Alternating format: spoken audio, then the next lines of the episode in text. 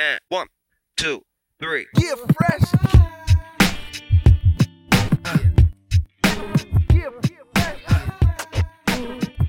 Buenas a todos y bienvenidos a un nuevo episodio del podcast de Cancha NBA, donde, como siempre, os traemos las mejores historias, noticias, anécdotas y curiosidades de la mejor liga de baloncesto del mundo. Si lo que estáis buscando es un podcast sobre NBA que vaya más allá y te cuente las mejores historias, Cancha NBA es tu sitio.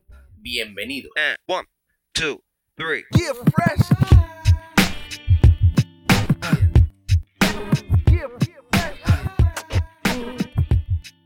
Como ya habréis visto en el título de este nuevo episodio, hoy vamos a hablar de la figura de Serge Ibaka. Pero no vamos a hacerlo simplemente contando su historia, ya por todos conocida desde su llegada a la NBA, su paso por Oklahoma y por supuesto su título con los Raptors. En este episodio hemos querido ir un paso más allá y hablar del Serge menos conocido, de un Ibaka más personal, de lo que ha significado para él ser campeón de la NBA y también de lo que ha significado para su familia y sobre todo para su país natal. Para esto hemos decidido invitar a nuestro podcast a una de las personas que mejor lo conoce y que prácticamente lleva una vida a su lado desde que lo conociera allá por el año 2006. Su agente, representante y amigo, Pere Gallego. En fin, muchas ganas de charlar un rato con él y ahondar en una de las historias de superación más tremendas de la NBA y conocer así al Serge más humano. Así que, como siempre, y sin más dilación, vamos con el episodio de hoy.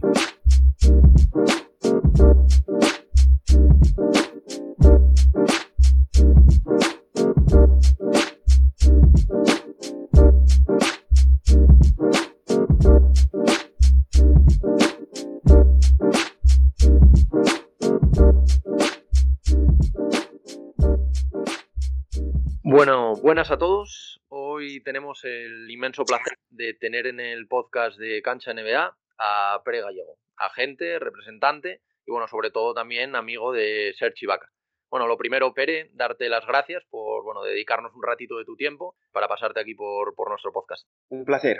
Y bueno, un poco para los que no le conozcáis, Pere Gallego, y bueno, también corrígeme si me equivoco, eh, trabaja para la agencia de representación UFirst Sports y actualmente, y desde hace más de 15 años, es el representante de Serge Ibaka. Él al final fue uno de los descubridores de un jovencísimo Serge en África y uno de los principales responsables también de que llegara a formar parte del draft de la NBA en el año 2008 convirtiéndose también, por cierto, en el primer congoleño de toda la historia en jugar en la mejor liga de baloncesto del mundo. Entonces empezaremos, si te parece bien, Pere, ¿vale? Repasando un poco brevemente cómo ha sido un poco su trayectoria a lo largo de los años, para ver también cómo ha pasado un poco de, su Congo natal a llegar a la, NBA y sobre todo también en 2019 a conseguir ese, ese fantástico anillo con los, con los Raptors, en, como decimos, en, en, 2019. Así que bueno, como hay muchos temas que tratar y tenemos muchas ganas de comentarlos contigo, Pere, eh, vamos a empezar ya, ¿vale? La primera pregunta es un poco obligada. ¿Cuándo escuchaste tú por primera vez hablar de Ibaka? Y también un poco a raíz de esto, cuando le ves jugar por primera vez, ¿qué, qué es lo que piensas? Pues mira, eh, oigo hablar de él en el 2006 en una visita que hago a, a Ginebra a, a, un exjugador ACB, Anicet Labodrama, para preguntarle cosas sobre las necesidades de, del mercado, bueno, del mercado, del desarrollo del baloncesto africano. Fui a visitarle y estuvimos hablando todo el día de, de baloncesto africano, digamos, y cuando ya se despedía en el, en el aeropuerto, me acompañó al aeropuerto y me dijo, oye, hay unos chicos que he visto y tal, que me gustaría que les ayudes. Eh, le expliqué que era muy difícil, que en esa época pues no, no había eh, la costumbre por parte de los equipos de fichar extranjeros casi y menos extracomunitarios, que el proceso de visado era muy complicado y que, que bueno, que, que no era una prioridad para nosotros, ¿no? Eh, me insistió diciendo que estos chicos son de diferentes países, los conozco, los he visto varias veces y son muy buenos chicos y tal. Y bueno, bueno pues eh, mándame vídeos y los analizamos. Y claro, 2006 pues eh, no había vídeo. Claro. Eh, bueno, pues sin vídeo será difícil colocarlos. Eh, ¿Tienes fotos al menos? No hay fotos. Eh, solo lo, lo que tenemos es un informe que te he hecho yo. Entonces me mandó un informe de cuatro jugadores, uno un chico de Mali, un chico de Nigeria, eh, un chico de Congo Brazzaville, que es Serge, y un chico de Congo Kinshasa, que es Eyenga. Eh, en el informe pues les describía físicamente y un poco su juego, pero tampoco separaba mucho si uno tenía un alto potencial y el otro menos y tal. Y bueno, como Anicet había estado muy amable explicándome cosas y ayudándonos para el proyecto de la Fundación YouFirst, eh, le dije que le, que le ayudaría en esto y que intentaría colocarlos. Y mm, los fui colocando uno a uno, excepto el caso del chico de Mali que se fue a Estados Unidos. Eh, Eyenga vino al Juventud, eh, Sers vino al Hospitalet y Embaramo Mori eh, vino a Girona y después jugó cedido en, en Vic. Em, y entonces la primera vez que vi jugar a Serge fue en febrero del 2007, porque igual que nosotros estábamos haciendo este proceso, había un, un señor de baloncesto allí en Congo Brazzaville que le estaba haciendo, eh, buscando un equipo en Francia, y le encontró un equipo en cuarta división, en Presé-Macon, que es el, el pueblo donde nació Antoine Griezmann, eh, que después estuvimos los tres juntos recordando eso, y, mm, y bueno, Serge recibió primero la visa francesa que la española y se fue a, a Macón. Entonces me fui a buscarlo a Macón eh, y lo vi por primera vez entrenando con, con ese equipo de cuarta división y ya pues eh, a los dos minutos ya tenía claro que, que si su cabeza estaba bien, su cuerpo era un cuerpo de de élite de, la NBA y, y que si lo hacíamos bien pues tenía posibilidades de llegar. O sea que po- podríamos decir que te faltaron dos minutos prácticamente para tú saber lo que tú dices, que si es un jugador que al final tiene un poco de cabeza, que mm, gracias también un poco a tu ayuda, que podría llegar perfectamente a jugar en la NBA, ¿no? Sí, con, e- con ese cuerpazo eh, Ya. y además estaba eh, bien entrenado, la verdad. Sí. Él tuvo la suerte de que su papá fue jugador eh, de la selección de Congo Brazzaville y después el capitán de la selección, Maxime Mboki, eh, se pasó a ser entrenador y se ocupó un poco del hijo de, de- de su compañero y lo entrenó, pues, mm, de acuerdo a los medios que tienen allí, creo que bastante bien. Bastante bien. Ujú. Y un poco también por conocer un poco cómo es un poco tu relación ahora con Ser después de, tantos años. Bueno, prácticamente será un poco como padre e hijo, prácticamente, porque bueno, ya hemos visto en varios documentales que al final es como, sois como uña y carne al final. Entonces, ¿cómo, cómo es un poco vuestra relación? ¿Cómo, cómo llevas el hecho de, representar a un jugador como Serge? Por si nos lo podía explicar un poquito. Bueno, la relación después de, pues mira, desde octubre de 2006 hasta ahora, pues han pasado ya casi 15 años y obviamente también ha ido evolucionando. Cuando empezamos, pues eh, yo tenía, no sé, eh, 31 años o 32 y él tenía 17 y entonces es un tipo de relación diferente. Sí. Eh, nuestra especialidad también en UFERS es eh, educar, digamos, a, de- educar deportivamente a, a nuestros deportistas eh, y hay un momento, pues después de varios años ya lo tienes educado. Y las, y las, digamos, las eh, dificultades o las situaciones que tienes eh, que resolver ya son de otro tipo, ¿no? Como más eh, magnitud coge tu cliente, pues más eh, campos tienes que, que manejar. Y él también ha hecho un crecimiento personal, creo que muy bueno en estos 15 años, muy, muy bueno. eh, y claro, ahora la relación, pues, es, eh, como decías antes, de mucha amistad, eh, pero también de, de profesionalidad. Ahora estoy en, en su casa y tengo una lista aquí de mil cosas para comentar. Y bueno, hay que ir una a una y decidiendo qué se hace con esto y con otro. Eh, pero bueno, pero bastante tranquilo porque tiene un grado de madurez, de tranquilidad, de generosidad eh, muy, muy alto que ha ido trabajando durante el tiempo y, y, bueno, que nos pone las cosas fáciles. No siempre estamos de acuerdo, obviamente, y el que manda es él porque es su vida, pero, pero bueno, es, eh, tomamos decisiones creo que razonables y, bien pensadas. Genial. Vale, y ahora para acabar un poco esta primera parte de la entrevista, me gustaría hacer un poco un breve, aunque bueno, ya, ya has comentado el tema de África, pero hacer un poco un breve repaso de cómo, cómo él pasó desde jugar en Brazzaville ahí en Congo, como antes nos comentabas, hasta eh, llegar, bueno, a, en 2019 a ser campeón y evidentemente ahora, ahora jugar en los Clippers un poco. Si podríamos hacer un repaso así un poco, un poco rápido, pero para que, para que se vea un poco cómo fue todo este proceso, si nos puedes comentar algo que recuerdes especialmente de, este proceso. Sí, Mira, eh, la primera cosa es que a colocarlo fue una dificultad porque no teníamos ni vídeo, ni, ma, ni, ni, fotos, ni nada. Simplemente que el informe de Anicet y que había jugado el Afrobasket sub-18 en 2006 en, en Johannesburg, en, eh, no, en Durban en, en, septiembre y que había sido máximo anotador, reboteador, taponador. Pero bueno, eso en ese momento pues no había streaming ni nada y no teníamos ni idea de, de cómo se había producido eso ni si era fiable. Entonces eh, buscamos un clubs eh, que creo que fueran, que son o eran eh, inteligentes y con habilidad y eh, busqué el Juventud para Yenga y busqué el Hospitalet, de, que el director deportivo era Jordi Ardebul, para Ivaca. Entonces les ofrecimos una posibilidad que era, oye, vamos a hacer un contrato, eh, tú haces los, los papeles y a cambio de hacer los papeles yo te pago el billete y vemos qué tal es el jugador. Si el jugador te gusta, te lo quedas eh, en las condiciones que hay el contrato. Si el jugador no te gusta, eh, yo te lo voy a ceder a un equipo de Liga EVA, eh, lo ves un año y si te gusta, pues lo puedes recuperar eh, según el contrato. Los dos clubes entendieron muy bien la operativa, es decir, bueno, el riesgo cuál es, eh, hacer un poco de papeleo, pues eh, me fío de, digamos, del nivel de esta agencia que me que po podría ser que el chico estuviera bien, si está bien me lo quedo, si no está bien me lo ceden y tendrá un año más para pensar si me lo quedo. Eh, recuerdo que, que, Jordi Cairo del Juventud eh, se levantó de la mesa y me dijo, oye, como este, me puedes traer 50. O sea, lo pagas tú y después decido si me gusta o no, mm, adelante. Entonces, eh, en Hospitalet em, llegó a nivel, eh, en junior y después eh, Jordi Ardebol firmó por Manresa y al año siguiente perdimos un poco el trabajo de desarrollo que estábamos haciendo los primeros meses. Ya fue más competitivo en el sentido, oye, estamos en Leporo, hay que ganar y, y todo el mundo competir y menos formación. Y entonces lo movimos a, a Manresa ya drafteado. Eh, decidió él quedarse un año más en España, que creo que tiene mucho mérito, eh, porque en Manresa ganaba 100 y en eh, la NBA un millón, y para un chico muy pobre de, de, África, pues es una decisión que creo que es muy inteligente.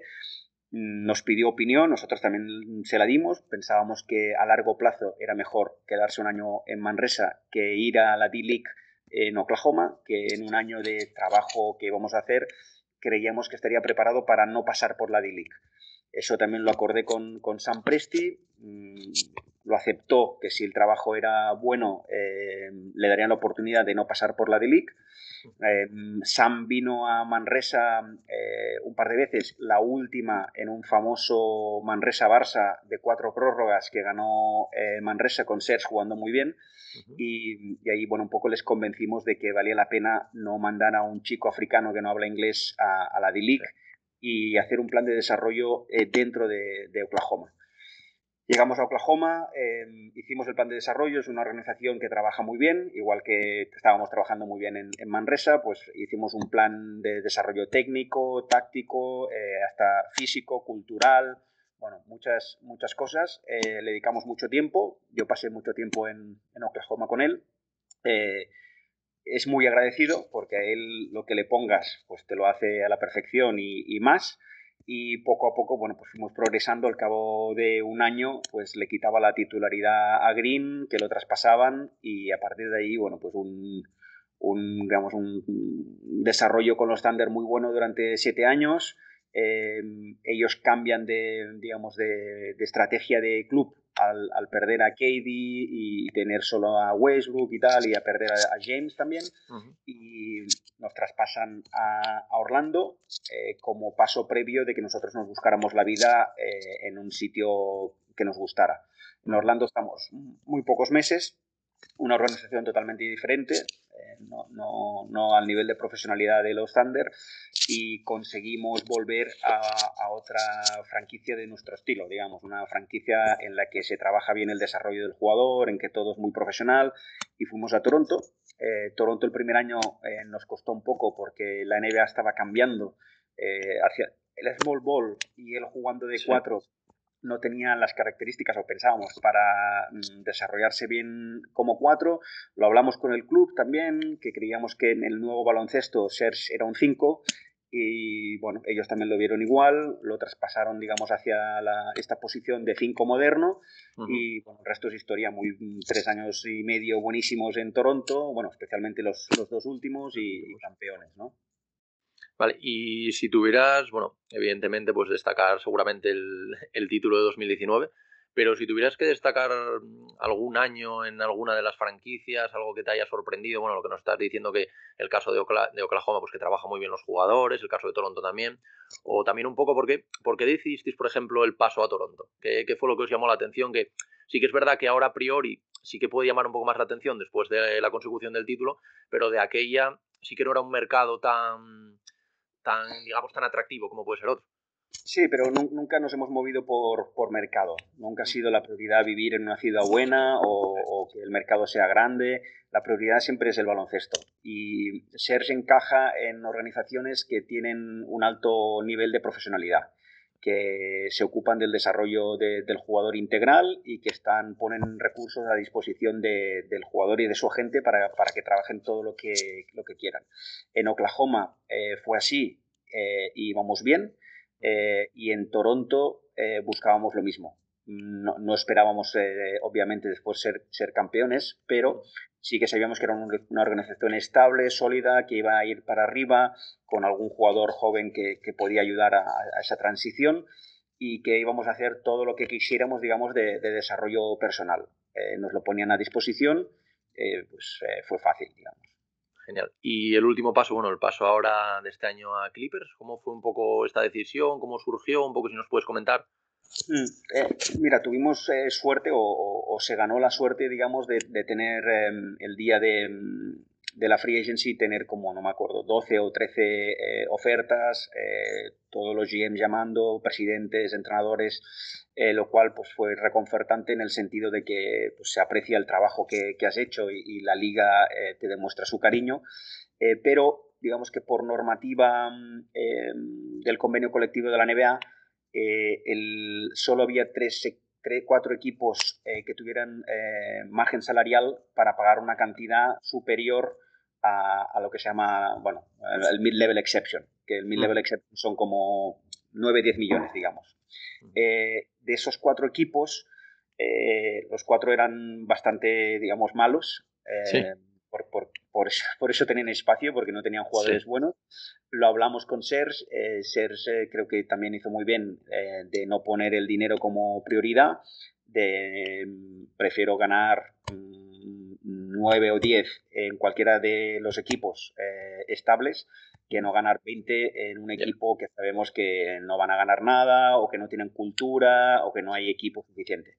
Una vez descartados los cuatro equipos que podían pagar dinero, eh, nos enfocamos a, a, todos los otros equipos que, que tenían mid-level exception y que, eh, y que le querían. Eh, y también eh, tuvimos una reunión en, eh, en persona con, con, la gente de Toronto, con el presidente y el, y el general manager, eh, que vinieron a, a, Cancún, que estábamos ahí pasando el, el free agency, y eh, nos dejaron muy claro que ellos van en una línea de, de cambio de, de rumbo de, de equipo, que intentarían mantener a Serge, a Mark y a Kyle todo lo que pudieran, pero que eh, no a cualquier precio y con un horizonte temporal de un año, porque en un año pues eh, Kyle acaba, eh, Mark eh, y Serge eh, les ofrecían un año, pues querían hacer un cambio de, de estrategia, estaban esperando la posibilidad de fichar a Giannis, eh, bueno, nos supo mal en el sentido de que pues, Toronto es un club, digamos, que ya, ya tiene en su corazón y una ciudad muy buena y un país muy bueno, eh, lo entendimos perfectamente, que ellos quieran tomar un, un, rumbo diferente dentro de un año y cambiar todo el equipo para intentar ser competitivos, pero vimos que, bueno, que para pasar un año de transición en, sí. en, en Toronto, aunque le pagaban más dinero que el Mid-Level Exception, por, por, suerte ya digamos que el dinero ya lo tiene hecho y puede tomar decisiones eh, sin pensar en eso y pensó que lo de los Clippers pues podía ser una, una opción interesante que un gran amigo en el equipo dos superestrellas un buen eh, backup uh -huh. eh, un buen roster en general relativamente largo eh, mucho interés por parte de la franquicia para que les apoyara también en otras cosas, no solo en la pista. Bueno, pareció interesante y, y entonces decidió venir para aquí. No, la, la, verdad que salió bastante bien, porque al final, bueno, se va uno de, de, los mayores contenders que hay ahora, y al final sí, lo que dices tú, al final prioriza evidentemente el, el ganar un segundo anillo, pues la verdad que no, no puede estar en un sitio mejor. Y bueno, ahora si te parece bien, Pere, eh, vamos a pasar un poquito a la segunda parte de la entrevista que te había comentado, que es un poco más, ahora que ya hemos repasado un poco toda su trayectoria, un poco que nos has comentado todo, todo su paso por la NBA, quería ahondar un poco más en, en, la, en su personalidad, un poco en cómo es él, que quizás, pues sí que es verdad que para el gran público eh, nos es más complicado andar en eso, aunque bueno, sí que es verdad que bueno, hay dos documentales que, bueno, que por cierto sales que estás tú en ellos, que sí que es verdad que ahondan un poco en esto, pero me gustaría ahondar un poco más contigo, ¿vale? Entonces te voy a hacer una, una, serie de preguntas, pero bueno, más que nada para mantener una conversación y que nos vayas contando un poco sobre, sobre Search, ¿vale? Entonces la primera que se me ocurre y que, bueno, es inevitable, eh, ¿cómo es Search? O sea, me refiero no al Ibaka que todos conocemos, como, como ya te digo, como jugador, sino un poco como persona. Y un poco también lo típico, si tuvieras que definirlo con dos, tres palabras, ¿cuál, ¿qué palabras serían? Bueno, eh, determinado, yo creo que es una palabra que lo define. Eh, tiene una capacidad, una fortaleza mental brutal, eh, de forma natural. Yo creo que nos hemos combinado bien en el sentido de que nosotros somos buenos formando, educando al deportista, eh, pero ya él ya venía con un talento, una mentalidad eh, perfecta y pues fue la, la, conjunción de ambas cosas que nos, que nos ha permitido que, bueno, pues, que salga eh, lo mejor posible. Em, fuera de determinado, que es muy, muy, muy claro, yo también te diría comprometido en cualquier cosa que hace, em, quiere hacerla bien, no la hace por el dinero, la hace por, por hacerla bien y después de eso pues traerá éxitos, ya sea éxitos eh, familiares, éxitos eh, económicos, éxitos eh, deportivos o, o éxitos en, otras facetas de las que él, de las que él trabaja. y después que es un tipo curioso también, le gusta, está muy enfocado a, a su carrera, increíblemente enfocado, después de 12 temporadas, ayer mismo cuando se fue a dormir se, se lo decía, digo, hostia, tienes una capacidad robótica prácticamente, porque sea, te levantas a las 9, te vas a entrenar a las 10 individual. Un tío de ya veterano, 12 temporadas, se va a entrenar individual. Vuelves, comes, descansas un ratito, te vas a entrenar de equipo, vuelves, eh, comes otra vez, viene la masajista, hora y media de masajista, eh, se va la masajista, entra el entrenador de movilidad, hora y media de entrenador de movilidad, sales de aquí, mm, miras un momento que pasa por la, por la sala y te vas al, al, jacuzzi porque la masajista te ha dicho que era bueno que eh, estuvieras en el jacuzzi un rato aquí, aquí fuera. Eh, te preparas la, los complementos y a dormir, a, a, las 11 a dormir, como siempre, ¿sabes? Eh, no perdona. y decía, ya, pero esto es, es la, la, vida con la que me he comprometido y, y mal el día que, que, no me veas así, ¿sabes? El día, que no me veas así es que he perdido la, la, ilusión por jugar a baloncesto. Todavía me encanta, esto lo hablamos ayer mismo por la noche, todavía me encanta jugar, me encanta entrenar. Eh, pues mientras tenga esta suerte, eh, pues voy, voy a seguir esta, este, estos hábitos de vida. Ya me he acostumbrado, entonces eh, soy privilegiado. Después tengo tres meses de vacaciones que puedo hacer lo que, bueno, aunque está entrenando todo, todos los tres meses, pero tengo más disponibilidad de disfrutar la vida y de momento aquí se trata de, de, sacar el máximo partido de mi carrera, que ya me va quedando menos y me da, me da igual divertirme, ya estoy mentalizado. Nada, un robot, la verdad, en cuanto a mentalidad, una capacidad de, de mantener esa ilusión. Eh, ayer eh, aquí comiendo estábamos mm, hablando también en, en cosas que, que, quiere mejorar técnicamente, tácticamente, hablaba de cosas del equipo, de lo que le explicaba Kawhi, eh, de cómo jugar el bloqueo directo y lo miraba y, y, le, y, le, dije, es increíble, 12 temporadas, mil partidos ya prácticamente y estás aquí con la preocupación, la ilusión, no sé cuántos dinero en el banco. Sí. Dice, ya bueno, pero eso, lo del banco y tal, eh, es lo de menos, eso es una consecuencia. O sea, tengo la suerte de, de, que me ha salido bien, pero al final tú estás jugando en un equipo, eh, pues quieres que el equipo juegue mejor, estás tú entrenando, pues quieres ser mejor, llevo unos años en, cambiamos unas cosas en 2017 eh, de, de, desarrollo personal que salieron muy bien y sigue, y sigue haciéndolas ahora en, en el siguiente plan que le hemos preparado 2020, 2021 o 2024. O sea que muy, muy mentalizado, básicamente. Sí, pues sorprende un poco, es lo que tú dices. Al final, una persona como él, que prácticamente ya lo ha ganado todo, y que siga así, lo que tú dices, que está 24 horas dedicado al final a lo, a lo que, bueno, a, la NBA, al baloncesto, y sí que es verdad que no debería sorprender, pero sí que hoy en día sí que sorprende porque, porque es algo que es muy meritorio, y sobre todo, como dices tú, alguien tan veterano como él, que ya lo ha ganado todo, pero bueno, que tenga ese hambre, que al final le, haga, pues eso, ahora por ejemplo estar en, en, Los Ángeles para, para seguir compitiendo por el anillo, pues la verdad que, que le honra al final y le, hace lo que tú dices, una persona súper determinada y como, bueno, como bien lo describías, como un robot, que al final es lo que tú dices, que tiene todo su día súper estructurado y que es el típico que no se salta ni un solo entrenamiento. Mira, en, en, la pretemporada aquí en Los Ángeles em, nos pidió que quería eh, trabajar eh, track and field.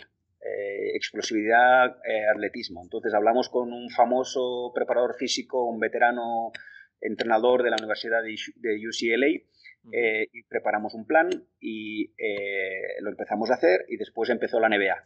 Pues durante un tiempo se iba a las 9 de la mañana a UCLA, o sea que salía de casa a las 8 y, algo, para entrenar con este entrenador el, el, tema de explosividad y de allí se iba al practice facility de los Clippers a empezar los entrenamientos. Entrenamientos con el equipo. Con el equipo. Y ella venía de entrenar una hora eh, track and field, eh, unas cosas específicas que, creo que... Y eso pues salió de él eh, y de unas conversaciones que tuvo con, con preparadores físicos y creo que, que, le fue muy bien y este verano volveremos a hacerlo, pero que esa es la mentalidad. Mientras otros están pues en casa desayunando todavía en la cama, él está en UCLA pagándoselo él, obviamente. Sí, eh, entrenando como un animal. Vale, y luego, bueno, a raíz de, esto, de que lo que estás comentando, de que eso, que no se salta ni un solo entrenamiento, que aparte de los entrenamientos que ya tiene con los Clippers, pues sigue entrando y buscándose cosas por su, por su cuenta, eh, me hizo especial gracia una cosa que vi en, en, uno de sus documentales, que fue cuando él, creo que es cuando lleva el trofeo de campeón al Congo, ¿vale? Para, bueno, y ahí coincide, bueno, eh, queda con el presidente, se los pone, y él se lleva a un entrenador de los Raptors, me parece, no eh, un, bueno, un asistente, un, especialista, que bueno, nos puedes comentar tú más en profundidad, y, que incluso hay una anécdota muy graciosa en la que el propio presidente del Congo se cree que es el head coach y le trata un poco como el head coach del campeón de tal, y además que encima el tío iba vestido con una camiseta y con unos pantalones porque encima le habían perdido el equipaje, me parece, o un poco, si nos puedes comentar esto, que la, que la verdad que me, me, hizo especial gracia porque también un poco, joder, si yo soy campeón de la NBA, me voy al Congo, voy a disfrutar en el Congo. No, no, pues me llevo a mi entrenador y me hago mis sesiones, que aparte se ven ahí en el vídeo haciendo sus sesiones de entrenamiento y a mí, a mí la verdad que me llamó muchísimo la atención. Mira, Serge, eh, y eso es una batalla que, que, tengo con él un poco porque, bueno, ya tiene 31 años y hay que mm, ir regulando todos esos esfuerzos. Pero históricamente eh, acaba la NBA, descansa una semana, descansa dos, ahora últimamente ya consigo que haga dos. Eh, las pasa normalmente en Orlando, donde vive su, su, hija, está con ella en casa y a las dos semanas ya empieza el plan de, entrenamiento. Y da igual donde esté en el mundo, vacaciones en Mykonos, vacaciones en Cancún, vacaciones donde quieras, en Congo, eh, preparador físico, entrenador, eh, un horario concreto. Y, ahí mm, lo hablamos con los Raptors, nos, trajeron uno de sus ayudantes, eh, que es más especializado en, desarrollo de hombres grandes. El pobre tuvo el problema de que le perdieron la maleta y, un viaje en Congo sin maleta es mortal. pero como era llevaba la camiseta de los Raptors, pues la recepción era de, no sé, 30 personas quizá, familia del presidente, amigos y tal, y entonces el presidente después de la recepción oficial dijo que, quería hacer un, privado eh, con Serge y conmigo y con el entrenador. Y claro, el entrenador era el último mono casi, y, le tuvimos que explicar al presidente Sasu que, en realidad no era el entrenador, que era un... se, le, se, le ve ahí, se le ve ahí por una cara pero Sasu después dijo, oye, mira, que ya que nos hemos quedado solos, eh, quédate. Lo que pasa es que, bueno, el entrenador tampoco hablaba francés y, iba un poco perdido, pero sí, fue, fue, fue divertido. Eh, había un equipo de producción allí, que son los que viste que de Uninterrupted Canada, que son los que hicieron el documental, y estuvieron, eran como 10 personas, y estuvieron el resto del viaje eh, llamando al entrenador el Monsieur, Monsieur le Président, y se reían de él. Bueno, y ahora un poco, bueno, después de comentar esto, más de tema un poco trabajo, entrenamientos, eh, ahora me gustaría ahondar un, poco, un poco, sobre todo en, el, en, la labor que está haciendo Serge, eh, sobre todo en su país. Un poco todo lo que ha hecho desde que él es jugador de la NBA, de que al final pues bueno, ahora tiene los, los medios necesarios que antes, antes no tenía para un poco, un poco ayudar a, su gente.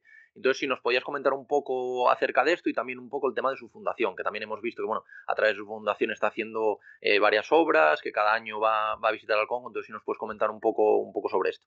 Mm, sí, él tuvo esa mm, inquietud desde muy pronto, 2008 eh, diría, eh, cuando todavía bueno, estaba empezando, estaba en Manresa, pero ya tenía claro que quería intentar hacer algo, ya veía que algún día jugará, jugaré en la NBA y quiero ya empezar a prepararlo. En 2009 eh, tuvimos una reunión con UNICEF en Nueva York y mm, acordamos unas cosas que se pusieron en práctica en 2010 eh, firmó varios años con ellos, no sé si cuatro años. Em, bueno, donó una cantidad importante de, dinero para, proyectos que UNICEF estaba haciendo en Congo Brazzaville. Eh, y después, em, en 2015, cambiamos un poco, 2000, sí, 2015-2016, cambiamos un poco la estrategia, porque, bueno, UNICEF eh, nos aportaba cosas muy buenas, pero también nos aportaba otras em, que, no nos eh, hacía sentir tan cómodos. Empezamos a hacer cosas por nuestra cuenta, digamos, y más adelante, en 2017, creo que oficializamos la, la, creación de la fundación en, Estados Unidos y mm, él principalmente se enfoca a mm, uno inspirar, eh, o sea, transmitir el mensaje, eh, dos máxima emergencia, digamos, orfanatos.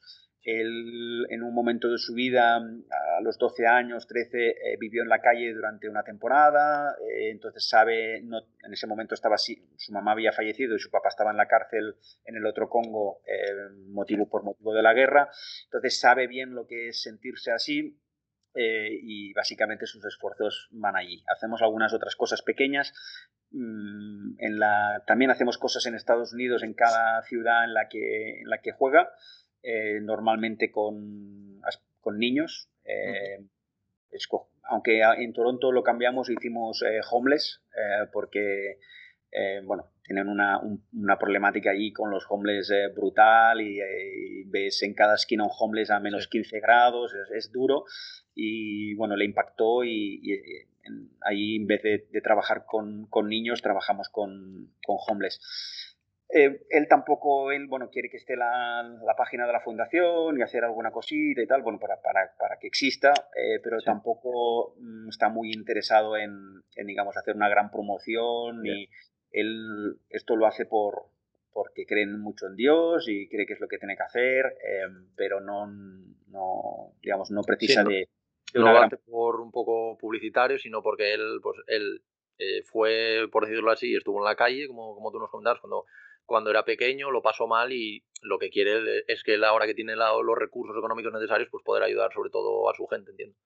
Sí, eh, se, centró en, pues lo que llaman em, emergencia, los de UNICEF llamaban en, situaciones de emergencia, eh, pues para que la gente pueda sobrevivir eh, o, o, tirar adelante, unos digamos, eh, alimentación, formación para niños que están en, esta situación. Después también hacemos cosas de baloncesto que eh, nos sirve también para motivar, o sea, para transmitir el mensaje de ser de que todo es posible y a la vez, pues eh, si hay algún chico que tenga mucha no, mucho potencial tampoco, pero bueno, que tenga un cierto potencial como para que pueda eh, venir a España y después irse a Estados Unidos y ayudarle en su carrera universitaria y tal, pues también es, es bonito. Ya tenemos algunos que, que, empezaron cuando empezamos a hacer los campamentos, que ahora ya son academias eh, permanentes, eh, ya tenemos algunos pues que los trajimos a España, se fueron a Estados Unidos, se han graduado, se han casado, algunos juegan baloncesto, muchos no, pero bueno, eso está bien, que gracias a, a repartir, digamos, un poco esa, esa oportunidad que, que, él tuvo en su momento, pues eh, hay historias personales de familias que, que han cambiado. Y bueno, un poco a raíz de esto que comentabas, el tema de orfanatos, que bueno, parece que está muy, muy interesado en eso, como decíamos, porque, porque él sabe un poco lo que, lo que sufren estos niños. Eh, también hemos leído que bueno, uno de los sueños que él tiene es eh, crear su propio orfanato. me parece, si nos puedes comentar un poco, un poco esta idea, que supongo que bueno, ya será un poco más a largo plazo, quizás a lo mejor cuando se retire, quizás que tenga más tiempo. Bueno, eh, eso lo hemos trabajado muchísimo. Eh, yo he ido a Congo varias veces solo para, para esto. Hemos eh, hablado con organizaciones que, que gestionan orfanatos. y, mm, él sigue manteniendo ese sueño, pero la realidad del Congo es una realidad muy especial. O sea, nosotros pensamos de una manera en España o en Estados Unidos y después hay que ir a Congo y las normas son diferentes en todo. Em, yo creo que es mejor apoyar eh, centros que sepamos que están trabajando bien, porque también hay muchos centros que no trabajan bien, eh, que no es fiable el dinero que les das, eh, que es un modo de, subsistir, digamos, como un trabajo para las personas que manejan el orfanato. Em, los visitamos por sorpresa a veces para ver en qué condiciones están, que no, no avisarles que llega la Fundación IVACA porque entonces está todo limpio. Em, y es un nivel de responsabilidad brutal porque estás, em, digamos, cuidando las vidas de, un montón de niños. Él también no tiene límite, o sea, quiere hacer un orfanato de 500 niños y después hablando con, con gente que, que, sabe, eh, es imposible de, gestionar adecuadamente, con lo cual nos recomiendan que sean 50 niños. Entonces 50 niños le parece poco, que ayudo poco, eh, y estamos en esas. Em, yo sinceramente no le recomiendo tomar esa iniciativa de esta manera. Eh, creo que hay otras maneras de ayudar. Estamos en conversaciones con gente en Congo, con empresas y tal, que, bueno, que nos pueden dar un poco de, de, fiabilidad de que el proyecto se puede gestionar bien desde, desde lejos. Em, pero bueno, eh, lo importante al final, más que sea propio tuyo o, no, es que tengas capacidad de, ayudar a X número de niños y en eso estamos. Vale, y un poco también a raíz de lo que comentabas antes, de, cómo ayuda también no solo a niños pequeños, sino lo que decías, llevar gente a Estados Unidos.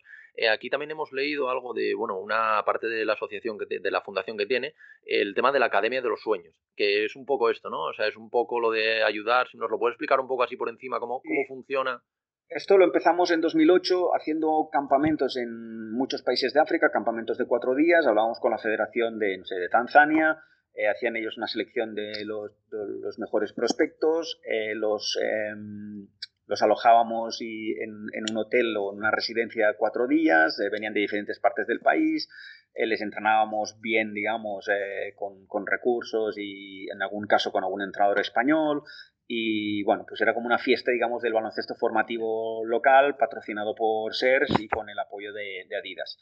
Em, visitamos como 20 países más o menos en esos años y después nos centramos en países donde el baloncesto es más eh, popular, donde hay, los jugadores tienen buena mentalidad y la situación económica general eh, de las familias es, es, pobre o muy complicada. para, y entonces establecimos academias permanentes. Tenemos un Dreams Academy en, en Dakar, en Senegal, tenemos uno en Bamako, eh, en Mali, Ahora abrimos uno en Kinshasa, en, República Democrática del Congo, y estamos ahí peleando para abrir en su ciudad, que es la última, en Brazzaville, en República del Congo, porque ahí todos, como te decía, todo es más complicado. En los otros sitios nadie nos pide dinero, eh, nosotros financiamos todo, pero, pero entienden que es una obra social y que no, no, nos ponen ninguna pega, al revés, nos ayudan. En Congo, Brazzaville, bueno, pues todo el mundo ve el signo del dólar y, se complican las cosas. En estos centros tenemos como 50 eh, o 60 niños que vienen de, de clubs eh, de, la ciudad, firmamos un acuerdo con, con cada club eh, por escrito, por el cual estos niños no pertenecen a la, Fundación IVACA o no pertenecen a Dreams Academy, pertenecen a sus clubs de origen eh, solo simplemente entrenan de lunes a viernes con su club y el fin de semana, sábado y domingo por la mañana, vienen a, la academia donde están pues, los mejores entrenadores del país, el seleccionador sub-18, el seleccionador sub-16, donde tienen 100 balones, donde tienen conos, tienen camisetas, un sitio donde realmente puedan entrenar de, calidad, porque durante la semana en sus clubs pues eh, igual hay 20 chicos y dos balones eh, desgastados. Y, un, poco darles también la oportunidad de, bueno, si al final se les da bien, pues también darles esa oportunidad un poco que, un poco la visibilidad también, ¿no? Entiendo. Sí, o sea, mm, es, es, doble objetivo. También tenemos chicas, por ejemplo, y, y, y nosotros no profesionalmente no trabajamos con, con, el sector del baloncesto femenino, pero nos pareció que era importante que, que hubieran los dos géneros, que, las, que el, el mensaje es el mismo para todos. Eh, la verdad estamos muy contentos porque hacen un trabajo fantástico. Los, eh, tenemos chicos desde los 8 años a los 16, digamos, en dos grupos diferentes, de un grupo de mm, hasta 13 y el grupo de 14, 15, 16 eh, el pequeño son unos 40 jugadores, el grande 20-25. Eh, entrenan dos veces a la semana, cada semana, llueva, haga sol, buena, una buena instalación, digamos, para lo que es el, el cada uno de los países. Y, bueno, cre creo que aparte de enseñarles baloncesto, eh, formamos un buen equipo, una familia, unos valores, transmitimos lo que, lo que SERS quiere transmitir y también la historia de, de que, bueno, que puede ser que tú tengas dificultades en la vida, seguro, porque si vives en Mali, seguro que tienes eh, dificultades, o en Congo, eh, pero, oye, él también las tenía, él estaba en la calle, él robaba comida en los restaurantes para comer, eh, dormía en un parking, eh, bueno, pues si haces esto y esto y esto, podemos superar las dificultades y puedes conseguir eh, algunos de tus sueños, no todos, porque no todo el mundo va a jugar a baloncesto, eh, y menos en la NBA, pero esa mentalidad pues, nos puede ayudar a, a, pues, a ser profesor, a ser eh, arquitecto, a ser lo que ellos eh, quieran ser. ¿no? Y de momento está funcionando muy bien, aparte de que hay algún chico, hay tres o cuatro chicos que, que hemos traído a España y que veremos si tienen capacidad para ser eh, deportistas profesionales y si no, los, los les conseguimos una beca en, Estados Unidos y siguen su formación allá, siguen jugando baloncesto allá y cuando acaban con 23 años pues ya veremos si tienen capacidad para jugar eh, profesional o ya pasan a su, a su vida civil. Pero bueno, si es un, trabajo muy, muy bonito, yo los visito una vez al año y la verdad que es una, una gran felicidad. Genial. Y bueno, también ahondando un poco también en, el, en este tema que dices, como Ibaka quiere también ser un poco una inspiración, quiere, ¿sabes? No solo ayudar económicamente, sino también el tema de inspiración, que, que muchas veces es, es, incluso más importante para que, para que los chicos de, allí puedan, puedan verse reflejados en Ibaka y pues eso, eh, acceder a becas o un poco sal, salir de, de, la pobreza en la que, en la que están allí. Eh, quería hablar un poco del hecho de cuando Ibaka ganó lo que, bueno, lo que te comentaba antes, cuando ganaron el, el campeonato con, con, Toronto en 2019, que luego él eh, llevó el trofeo y bueno, eh, hay, hay imágenes que son, son buenísimas, eh, en su casa, en el restaurante en el que él, como decía, robaba comida, que además invita a toda la gente del restaurante, todo con el trofeo. Y un poco, ¿cómo, cómo fue? Tú que lo conoces, que lo conoces muy bien, ¿cómo fue? O sea, ¿Qué sintió Ibaka al poder llevar este, este trofeo, este gesto, tener este gesto con su gente? Porque bueno, yo lo que he visto en el documental y lo que he leído es que para él fue una de las, una de las mayores emociones de, de su vida prácticamente. Sí, eh, los dos documentales, el que hicimos con ESPN 2014-2015, eh, Son of the Congo, y este que hicimos con Uninterrupted Canadá en 2019, eh, que se llama Anything is Possible, van en la misma línea. De, mm, él, él, pues no es el mejor jugador del mundo, obviamente, eh, está a un alto nivel, pero no es Kobe Bryant, pero tiene una... Uy, espero, dame un segundo. No Tengo que abrir la puerta. Listo. Oye, tengo una sorpresa para ti. Hola. Buenas, ¿qué tal? Bien, ¿y tú? Bien, muy bien. Encantado. Igualmente. ¿Cómo te llamas? Marcos. Marcos, mucho gusto. Mucho gusto mío. Muchas gracias. Eh, pues, le, bueno, sorpresa. Sí, sí, no, no, y tanto. Pues lo que te decía antes, hoy el equipo no tenía shoot around antes del partido, pero sí. pues él eh, va igualmente.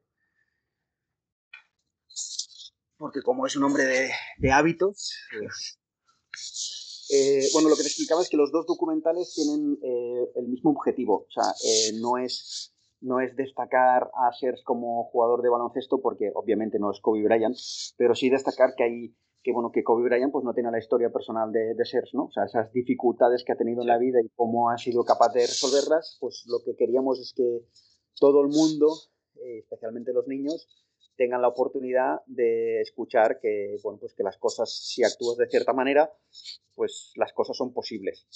Eh, y entonces para él la satisfacción de eh, volver a casa como campeón de la NBA, que es, bueno, has, llegado, digamos, a la cima de, de, de lo que tú deseas como deportista de equipo, eh, le, le dio una satisfacción enorme, un sentido de, de, que todo el esfuerzo, que son muchos años de, esfuerzo, eh, ha valido la pena.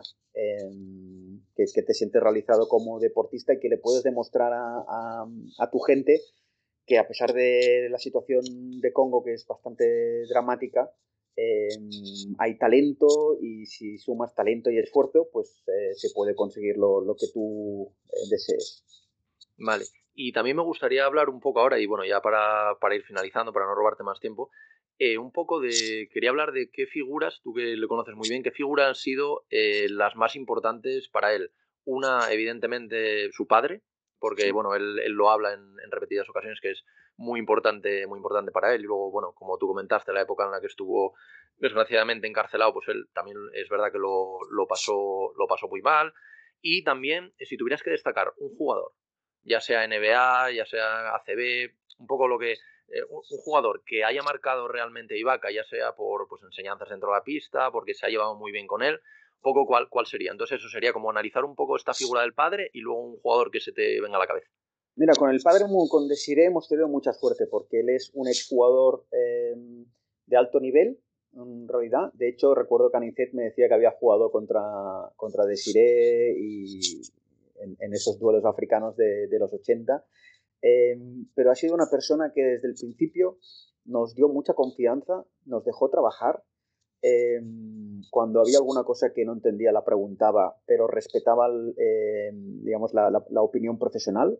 Esto pues no, no, siempre es así, como te puedes imaginar, eh, y más viniendo de alguien pues, que a cierto nivel ha jugado y sabe, eh, alguien que no tenía una situación económica eh, buena, pero creo que Desiree entendió, oye, mira, estos saben lo que hacen, lo que tengo que hacer es apoyarles, y si les apoyo, a mi hijo le va a ir bien y a mí entonces me va a ir bien. creo que fue muy inteligente, mantenemos muy buena relación todavía a día de hoy, obviamente, y, sí que ha sido una influencia en cuanto a eh, transmitirle a Serge que las cosas se consiguen a través de esfuerzo y dedicación y que tiene un talento natural que no tiene que, que perder, que dejar pasar, que tiene que explotarlo, digamos. Y después, en cuanto a jugador, yo creo que mm, el Kevin Durant eh, ha sido muy importante en su carrera, porque cuando llegamos a Oklahoma, Kevin ya era, había sido número 2 del draft, ya era la superestrella, eh, y el primer año no, eh, pero el segundo año cambió de casa y vivían al lado. Eh, eran townhouse de estos, pues uh -huh. aquí vivían Serge, en la siguiente una señora y en el siguiente eh, Kevin. Eh, Kevin es un chico fantástico, eh, un ejemplo creo que en todo, también que viene de una situación familiar complicada, que su padre los abandonó, cre creció en un sitio muy chungo, en estos barrios llenos de droga, eh, la mamá eh, criando tres hijos, si no recuerdo mal, pero con, con muchas dificultades, y es un chico súper humilde, súper educado, un enamorado del baloncesto, eh, está enfocado en lo que es importante. Entonces, tenerlo a él como, como mentor, porque los dos eran, creo que se llevan un año, pero que ya tenía otro peso, obviamente, sí. eh, lo acogió eh, el primer año en, la, en, el que Serge apenas hablaba bien inglés. Uh -huh. y después, cuando Serge fue creciendo y, y ya pasaron, pasaron a vivir prácticamente juntos, yo creo que hasta se dieron apoyo mutuo, porque después con el paso del tiempo Katie tuvo unos problemas con la familia eh, y, y, Serge estuvo a, a su lado a, apoyándole. ¿no? Hay muchas cosas de estas que, lo, que claro, obviamente el público no, no, no sabe ni, ni, tiene por qué saber, ¿no? pero a veces es que a un jugador le va bien o a un jugador le va mal, o porque, porque ahora no mete, o porque está triste. Y claro, si supieras lo que le está pasando en claro, casa... Muchas situaciones eh, familiares claro. entenderías eh, que no son máquinas y que tienen sus sentimientos. Eh, pero, y creo que ha sido una, una, gran influencia en muchas cosas, en enseñarle cómo es el, la profesionalidad, que bueno, en eso Sergio ya iba... Eh, ¿Lo ha sobrado un poco? sí, bueno, ya iba educado, digamos, sí. y él ya llevaba de, de, de, base, pero, pero ver que la superestrella de la liga también va en, en esa línea, eh, y después también en cuanto eh, al amor por el juego, eh, a, la humildad, a la normalidad. Eh, creo que ha sido un, un, gran amigo, realmente. Genial. Y bueno, ya por último, y por no robarte más, más tiempo, ¿qué crees? Que sé que es una pregunta complicada, pero bueno, ¿qué crees que le deparará el futuro a Serge?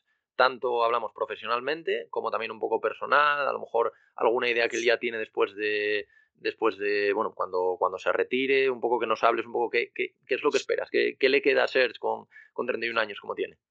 Mira, eh, intentamos que todas estas cosas no, no vengan por el azar. Eh, cada, desde el 2007 preparamos un plan eh, de tres años. Eh, el primero fue de cuatro, pero después ya hemos ido haciendo de tres años. El, penúltimo fue en 2017, que lo hicimos, eh, se lo presenté en, en Mykonos, que estaba de vacaciones en verano. Eh, el último ha sido ahora en noviembre aquí en Los Ángeles 2020 y tenemos un plan pues para 2023, eh, 2024, digamos, ¿no? Eh, y, y, dentro de eso todavía esperemos que esté con buena salud y pueda seguir jugando estos próximos tres o cuatro años. Eh, digamos que en, el tema eh, de baloncesto pues, mmm, hemos ampliado lo que ya empezamos en 2017, que es todo un equipo de trabajo, eh, digamos, lo que llamamos el Health Team, el equipo de, salud, eh, para asegurar pues, que sigue al máximo rendimiento físico posible y a la vez eh, seguimos protegiendo su, su futuro post-jugador para que no tenga problemas físicos. Eh, seguimos con el plan de desarrollo técnico y táctico, con el plan de, de apoyo mental y después fuera del baloncesto pues eh, empezamos unas cuantas cosas en 2017 que nos han funcionado muy bien y estamos intentando eh, llevarlas todavía a otro nivel. Lo que pasa es que cada vez pues eh, el nivel y la competencia es más, más difícil, o sea, ya competir con, con las plataformas eh, o comp competir con según quien sí. crea contenido, pues cuesta más. Pero bueno, tenemos un plan, lo queremos tirar adelante, estamos también buscando compañeros de viaje porque bueno, ya no podemos hacerlo todo eh, solos. Uh -huh. eh, pero creo que mm, la vida le, le irá bien en el sentido de que cualquier cosa que él se proponga, como va a aplicar um, sus valores de vida y, y, su manera de tratar el profesionalismo, pues si es algo donde él tenga cierto talento, será capaz de desarrollarlo bien. O sea, él más o menos ahora no tiene nada pensado de que si entrenador, que si asistente, algo relacionado un poco más con el juego directamente. No, porque no. eso yo creo que es, eh, llega un poco más tarde. Él está enfocado todavía a intentar. Esta es la temporada número 12. Sí. Eh, hay pocos jugadores en la NBA que jueguen 15 temporadas. Eh, le hice un estudio eh, recientemente para que, para que viera, porque a veces vemos, eh, ¿sabes? Vince Carter ha jugado 20 años, sí, vale. Eh, pero jugadores que hayan jugado más de 15 temporadas hay muy pocos, ¿vale? En la historia de la NBA. Uh -huh. Entonces, si queremos ser uno de esos pocos privilegiados, pues nos tenemos que enfocar ahora, eh, esta es la temporada 12, nos quedan tres más para intentar resistir y jugar a, a, a buen nivel. ¿eh? Eh, después igual hay algún día pues, que estás en el banquillo y no aportas nada y eres un veterano. Pero nuestro focus eh, ahora en este, esta, este plan, digamos, de estos 3-4 años, es intentar estar al máximo rendimiento posible, todavía es titular con 31 años, uh -huh. eh, e intentar mantener ese estatus y ese nivel de juego lo máximo posible. Eh, en las cosas que, el, que, le gustan fuera de la pista ya estamos trabajando, pero siempre como un complemento. No -huh. está bien trabajarlo, cuando se retire pues llevaremos ocho años haciendo cosas de, de creación de contenido. Eh, ya tendrá un bagaje, igual hemos, de hecho, hemos ido creciendo cada año en, en ese aspecto, pues igual mm, si hemos seguido creciendo así, pues tendrá una transición más sencilla a eh, post carrera si se quiere dedicar a, a, estas cosas y si no, pues ya valorará eh, de qué manera se quiere vincular a, al, al, baloncesto. Pero de momento eh, vamos a intentar, el, también le enseñé en Los Ángeles cuántos jugadores de su draft 2008 están activos y cuántos juegan. Pues una cosa ya es estar activo y la otra que todavía estés jugando. Claro, la otra eh, importante en el equipo, claro. Había muy pocos jugadores de todos los 60 jugadores del draft 2008 que realmente estuvieran en la NBA y que estuvieran jugando mm, prácticamente cuatro. Bueno, pues el objetivo es que dentro de dos años, cuando volvamos a mirar eh, dónde están los del draft 2008, siga siendo, siga quedar, siendo. quedarán menos eh, y algunos, ¿sabes? Eh, en, en, situaciones que, no sé, pues el Blake Griffin de hace unos años, pues no es el Blake Griffin. No tiene nada que ver con el de ahora. Eh, bueno, pues valorar que de momento hemos tenido la suerte de que siempre hemos estado en equipos competitivos. va a jugar, si todo va bien, va a jugar playoff por onceava vez. hay jugadores que no juegan el playoff nunca en su vida. onceava vez en 12 temporadas. Sí, y la que no se clasificó eh, fue porque se lesionaron a la vez Katie y Russell en, en, Oklahoma y fue de pocos partidos para entrar en playoff. Eh, él también había estado un poco lesionado, o sea, bueno, una, una excepción, pero tiene varios récords. Eh, jugadores con más partidos de playoff en, en, desde el 2010. LeBron James y Sergi Ibaka. Pues, esa, pues para mí es acojonante. Colocarte a la altura de LeBron James en lo que sea, evidentemente es increíble, claro. Sí, ah, bueno, a, distancia, obviamente, ¿no? Porque Lebron, es, es, otro, un animal. Pero, pero es que eres el segundo en, en partidos jugados de playoff eh, desde, el, desde 2010. Esto lo sacaron el año pasado por, por digamos, final de década, ¿no? Eh, más victorias también eh, en playoff, top 10 eh, no sé si ahora es el 8 o así, de tapones en playoff en la historia, o sea que miras los nombres, Karim Abdul-Jabbar, Robert Paris y tal, eh, y apareces tú, bueno, es como para estar mm, contento de qué tipo de carrera estás eh, desarrollando. Y también te motiva, ¿sabes? A decir, oye, voy a seguir sacrificándome para exprimir al máximo lo que me queda, que puede ser un año o puede ser seis, ¿no? O siete, no lo sé, pero... Mm, voy a intentar hacer todo lo posible para seguir así. Y, al final, al final, cuando él juega los playoffs, también juega playoffs en equipos que compiten. No es como típico equipo que entra de octavo y se va con 4-0 en la primera ronda, claro. de hecho, este año se ha sacrificado eh, un montón de dinero eh, para poder mm, disfrutar de esto. Y creo, creo que hace bien, eh, que el dinero ya lo tiene en el banco y no necesita más. y que el, todo ese sacrificio que él hace eh, diario, eh, porque como has visto, pues ahora a descansar un rato para comer, ya hoy hay partido. Eh, y, a veces acaba el partido y viene aquí el, el fisio a las 11 de la noche. Entonces, ese es todo este sacrificio. Si no estás compitiendo por algo, muy difícil. Muy complicado. Sí, como vayas último de conferencia, no te, no te motiva a seguir para. Claro, claro después de 12 temporadas eh, de tener tu vida solucionada económicamente, pues si no estás en un ambiente así, cuesta de seguir mejorando, ¿no? Eh, y él tiene todavía esa ilusión por, por mejorar cosas.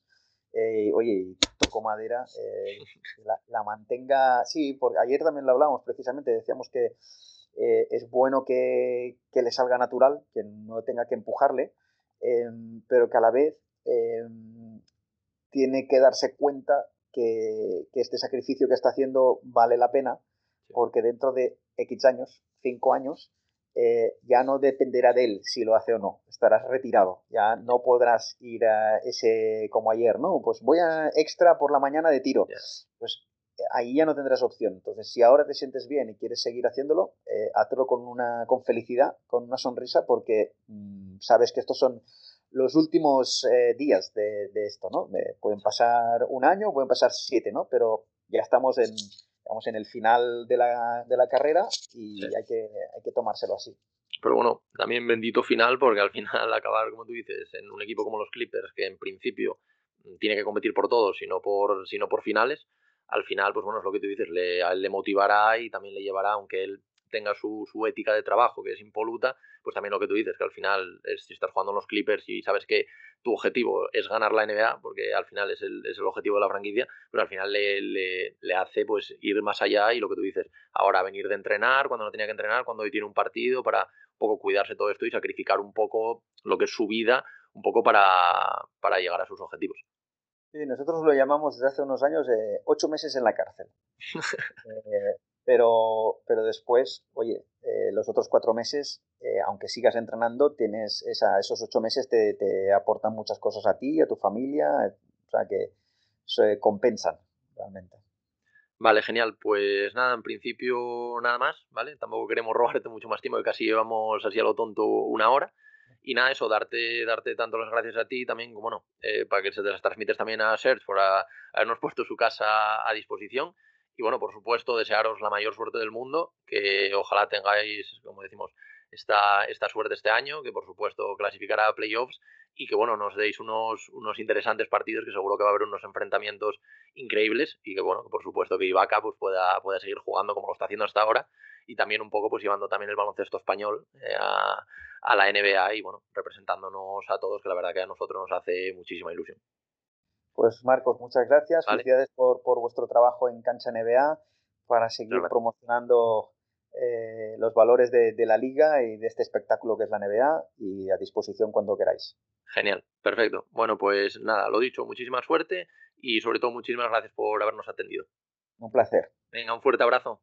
Igualmente. On the drive, stop, Surge swings it. Pascal, Lowry, Ibaka for the lead. Bucket and book it. First lead since it was 35-34. What a night in Toronto. Y hasta aquí llega el episodio de hoy. Esperamos que hayáis disfrutado tanto como nosotros de esta charla con Pere Gallego. Hemos repasado el arduo camino que ha tenido que recorrer Ibaka para pasar de jugar en su Congo natal hasta ser campeón de la NBA. Y, sobre todo, hemos descubierto el lado más personal de un Serge que desde que se fue de su país hace ya 15 años no ha dejado de ayudar e inspirar a la gente. Poco a poco estamos también trabajando más en este formato de podcast, en el que invitamos a personajes de referencia en el mundo de la NBA y que pensamos que pueden aportarnos grandes historias para nuestro podcast.